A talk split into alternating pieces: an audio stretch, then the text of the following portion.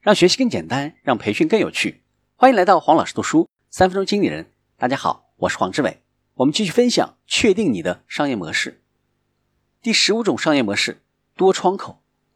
这种模式是指在影视行业将制作好的内容首先配给剧场，再依次配给地面电视、数字电视、有线电视、收费电视，最后再在网上固定投放。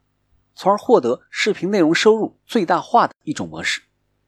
这里的窗口指的就是屏幕。多窗口是根据经营资源的生命周期去更换投放市场的一种商业模式。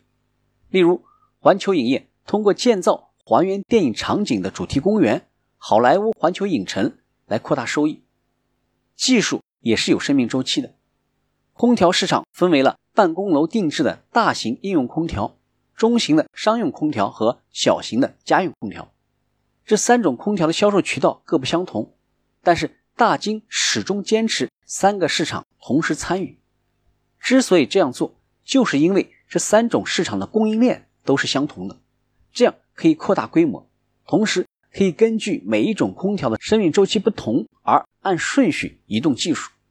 用一个室外机来控制多个室内机的制动技术，可以先使用在。应用空调当中，再逐步下移到商用空调，再到家用空调，还有最开始在家用空调当中所用到的加湿、除湿、除菌等技术，也逐步普及到商用和应用空调中去。这是根据技术这种经营资源的生命周期开展业务的一个典型。来看一下价值创造的过程，沿着经营资源的生命周期来管理有两个好处。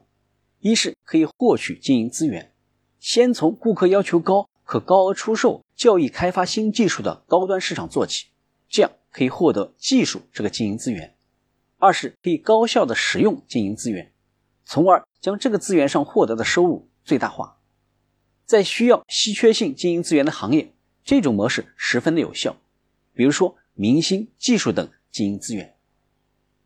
今天的分享就是这样，请关注黄老师读书。每周您都将收到我们推送的黄老师读书的文字版本。